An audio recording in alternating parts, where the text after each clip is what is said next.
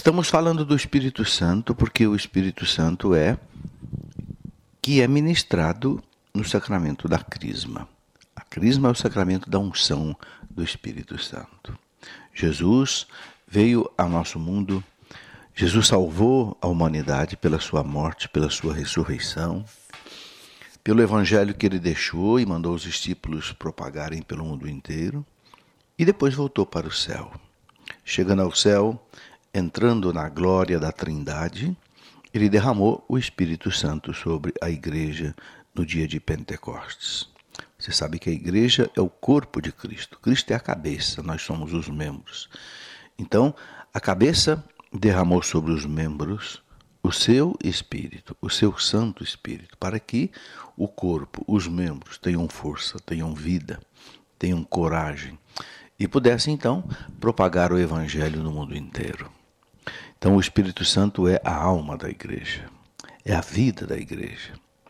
Por isso que no sacramento da Crisma o jovem recebe esta efusão do Espírito Santo para que ele possa é, fazer a vontade de Deus, viver de acordo com a vontade de Deus, viver de acordo com o Evangelho, ter coragem de enfrentar o pecado, a tentação, ter coragem de mostrar ao mundo que ele é cristão, não ter respeito humano, não ter vergonha da sua fé, não se importar com as zombarias que fazem, não é porque vive segundo a lei de Deus. Mas isto é o Espírito Santo que nos dá. Ele nos inspira na defesa da nossa fé. É o mesmo Espírito Santo que inspirou os profetas, os evangelistas, os apóstolos, e é ele que inspira todo aquele que trabalha pelo reino de Deus, segundo o ensinamento da igreja. Né?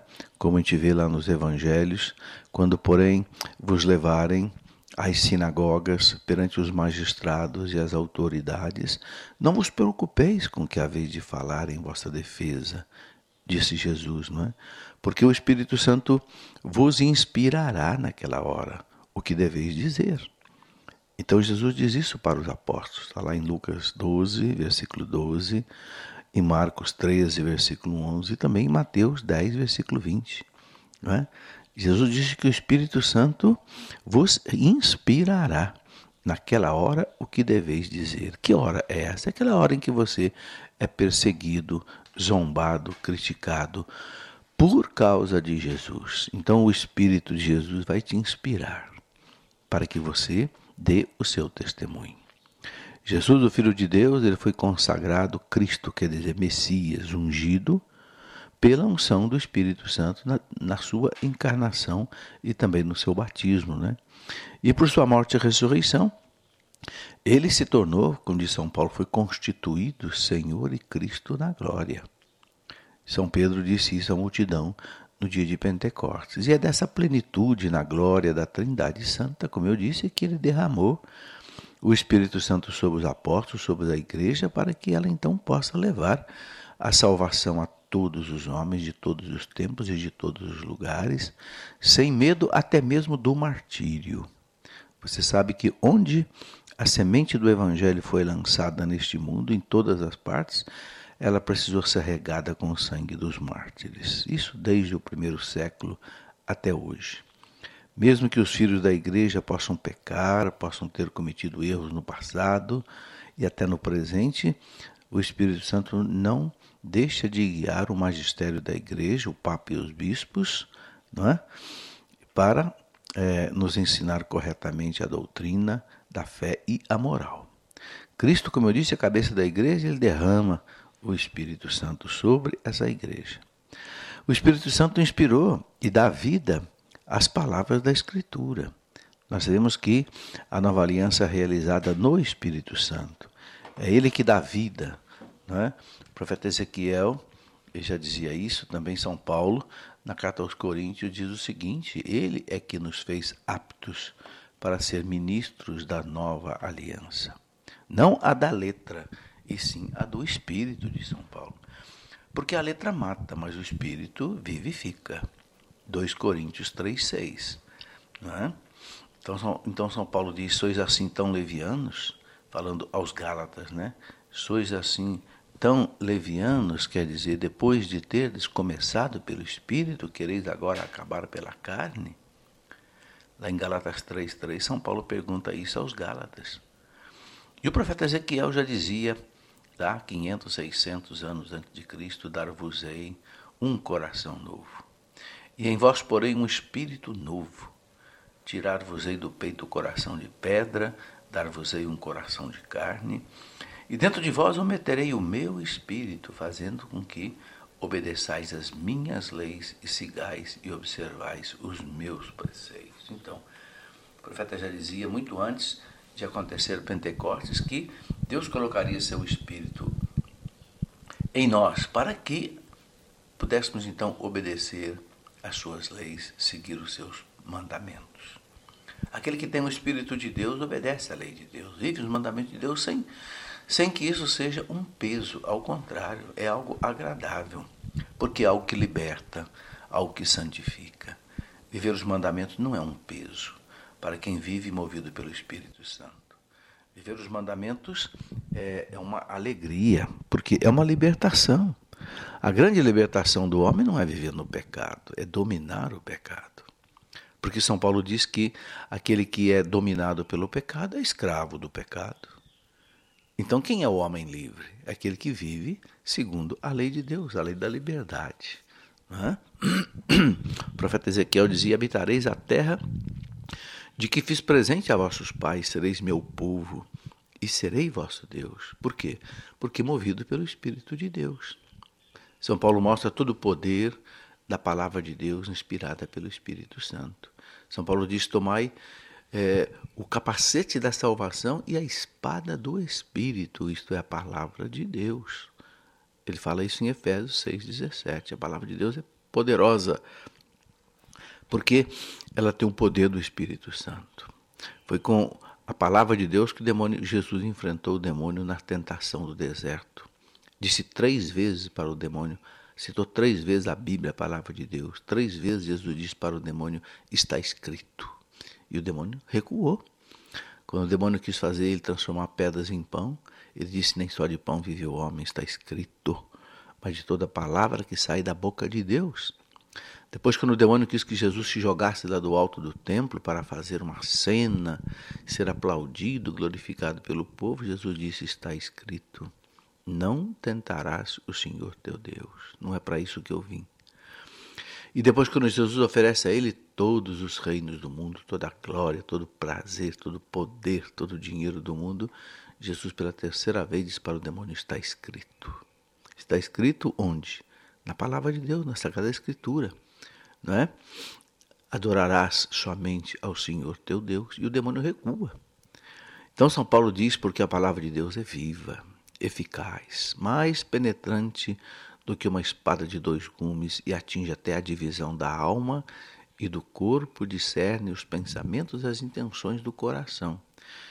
Né? Na carta aos Hebreus, capítulo 4, versículo 12. Por que, que a palavra de Deus, então, é viva, eficaz, penetrante, né? tem poder? Porque a palavra de Deus, tem o, o poder do Espírito Santo. Né? E São Paulo diz mais uma vez ainda na carta a Timóteo, Segunda carta a Timóteo, capítulo 3, no versículo 16, toda a escritura é inspirada por Deus. Veja, toda a escritura é inspirada por Deus. E útil para ensinar, para repreender, para corrigir e para formar na justiça. Por ela o homem de Deus se torna perfeito, capacitado para toda boa obra. Então está aí a força, o poder, a beleza da palavra de Deus, né? inspirada por Deus. Nós podemos ler a Bíblia, interpretar a Bíblia de maneira errada, mas ela é inspirada por Deus. Não é a Bíblia que tem erro. O erro está muitas vezes na minha interpretação. Por isso é importante a gente seguir a interpretação que a igreja dá. Porque a igreja não erra quando interpreta a palavra de Deus, mas nós sozinhos podemos errar. E quanta divisão no mundo houve, meus irmãos, por causa disso, né? a partir de 1517, quando Lutero lançou o seu brado, a sua reforma, e mandou que cada um interpretasse a Bíblia é, sozinho, o livre exame da Bíblia, né? isso foi terrível, porque cada um interpretou de um jeito. Aí o cristianismo se dividiu, subdividiu, repartiu, né? e hoje são milhares e milhares de denominações protestantes, porque não tem a mesma interpretação. A Igreja Católica se manteve unida, única, una, porque foi mantida a interpretação da palavra de Deus pelo Papa, pelo magistério da Igreja, o Papa com os bispos, ok? Então, a palavra de Deus é importantíssima, mas nós temos que aprendê-la com a Igreja, porque senão a gente pode interpretar alguma coisa errado e viver de maneira errada. São Pedro diz na segunda carta que aqueles que se metem a interpretar a palavra de Deus sozinho, não é? sem querer saber o que, que a igreja diz, pode encontrar na própria palavra de Deus a própria perdição. Por quê? Porque pode pegar um caminho errado, não por culpa da palavra de Deus, mas por culpa da interpretação errada que a pessoa pode fazer da palavra de Deus se não seguir a orientação da igreja. Está certo? O Espírito Santo faz a igreja missionária. Não é? É, esta é a missão que o Espírito Santo dá para a igreja. Ele dá à igreja zelo apostólico, força para pregar o Evangelho. Jesus disse aos apóstolos no dia da sua ascensão ao céu é, que eles evangelizariam no poder do Espírito Santo. Diz os Atos dos Apóstolos que assim reunidos, eles perguntaram para Jesus, Senhor, é porventura agora que o Senhor vai restaurar o reino de Israel. Quer dizer, aquele reino, não é? como era no tempo de Salomão, como era no tempo do rei Davi, um reino esplendoroso. Mas Jesus respondeu para eles: Não, não vos pertence a vós saber os tempos e os momentos que o Pai fixou em seu poder. Mas descerá sobre vós o Espírito Santo e vos dará força, e sereis minhas testemunhas em Jerusalém, em toda a Judéia e Samaria e até os confins do mundo. Atos 1, de 6 a 8. Então os apóstolos pensaram que quando Jesus ia subir para o céu, ressuscitado, glorioso, ele fosse instaurar o reino de Israel como era no tempo de Salomão e de Davi, porque este era o sonho de todo judeu. Eles estavam sob o domínio, a opressão dos romanos. Então, tudo que os judeus queriam na época de Cristo era um libertador, político, social, mas Jesus não veio para isso. Então, quando eles perguntaram para Jesus, é agora que o Senhor vai restaurar o reino de Israel? Jesus disse: Não, não é assim como vocês estão pensando, não. Não compete a vocês saber os tempos e os momentos que o Pai fixou no seu poder. Não, é? não fique aí pensando, não, essas coisas. Mas vocês vão fazer o quê? Descerá sobre vocês o Espírito Santo e vos dará força. Olha aí, vos dará força. Eu tenho a força, né? E sereis minhas testemunhas em Jerusalém, Judéia, Samaria, até os confins do mundo, até aí a sua cidade, onde você está me ouvindo. É o Espírito Santo que vai implantar no mundo o reino de Deus através da igreja. É o que Jesus então ensina para os apóstolos. Que nós estamos estudando o sacramento da Crisma, na segunda parte do Catecismo da Igreja, e, portanto, esse sacramento é o sacramento em que é, se ministra a efusão do Espírito Santo. Eu falava aqui que o Espírito Santo faz a igreja ser missionária, ele dá poder.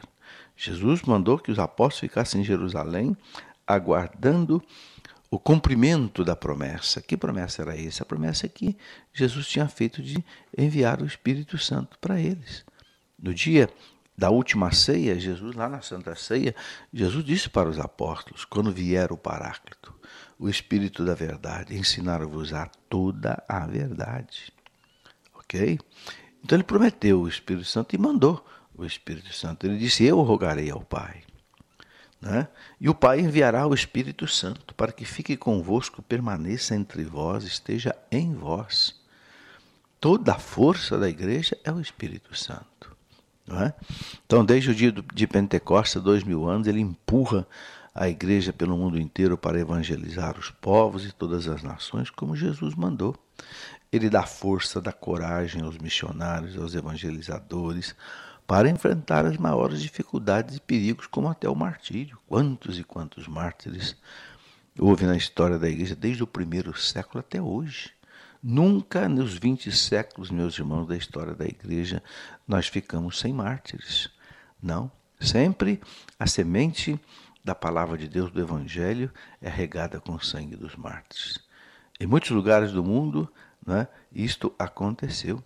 Tertuliano, escritor romano, é, cristão lá do século II, ele escreveu para o, o, o imperador romano, Antonino Pio, dizendo que não adiantava perseguir os cristãos, matar tantos cristãos como os romanos matavam, porque ele dizia: o sangue dos mártires é semente de novos cristãos. Veja que frase bonita: o sangue dos mártires é semente de novos cristãos. E por quê? Porque os mártires, na força do Espírito Santo, enfrentavam o martírio, não tinham medo do martírio.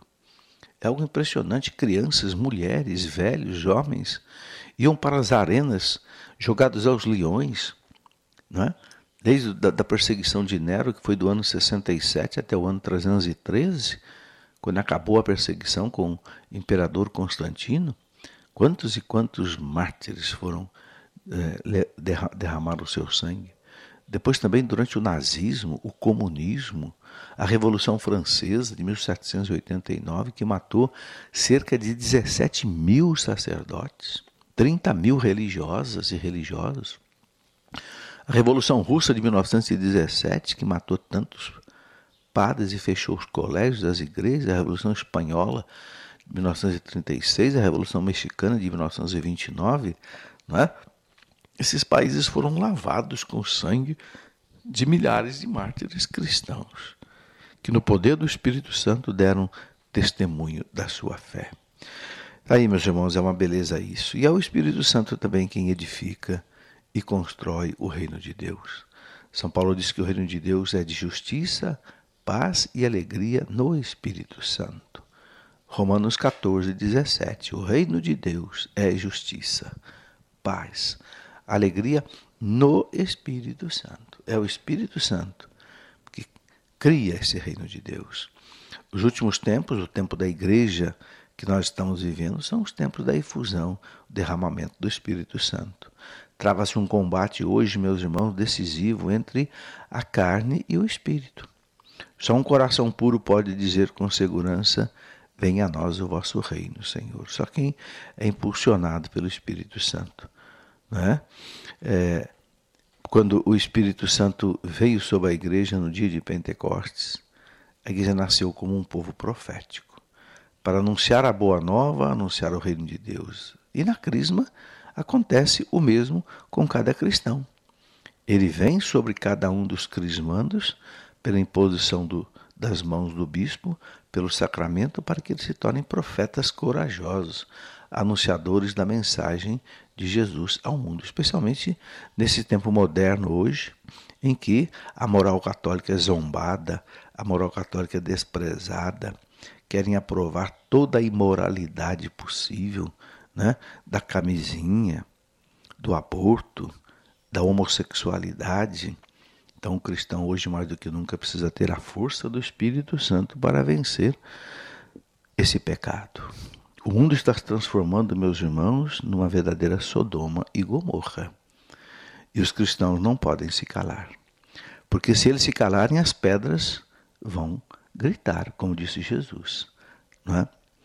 Muito bem, o Espírito Santo é, também conduziu a vida de Jesus. A gente vê isso com muita alegria. Desde o nascimento de Jesus, Jesus é concebido pelo poder do Espírito Santo. Depois, Jesus é batizado, não é? E o Espírito Santo desce sobre ele.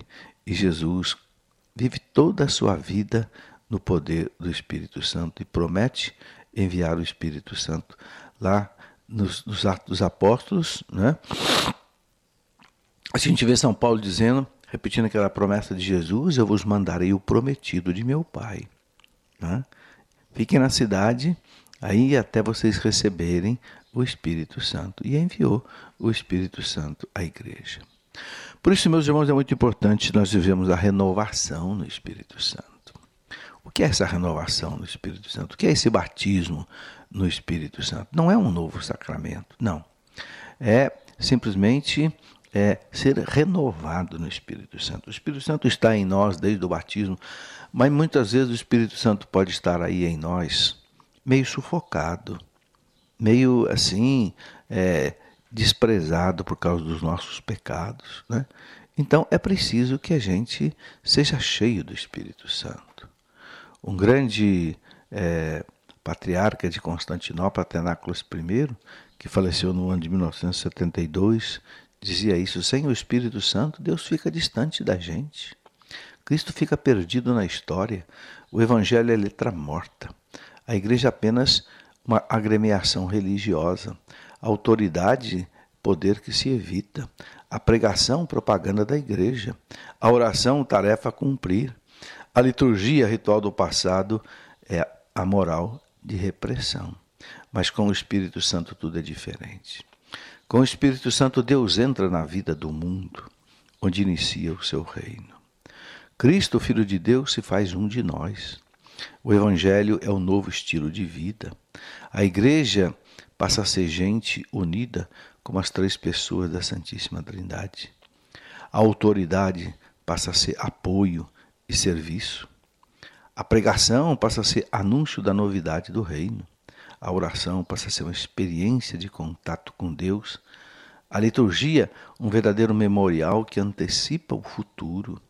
E a moral, uma ação que liberta, não algo pesado. Por isso nós precisamos, meus irmãos, estar cheios do Espírito Santo.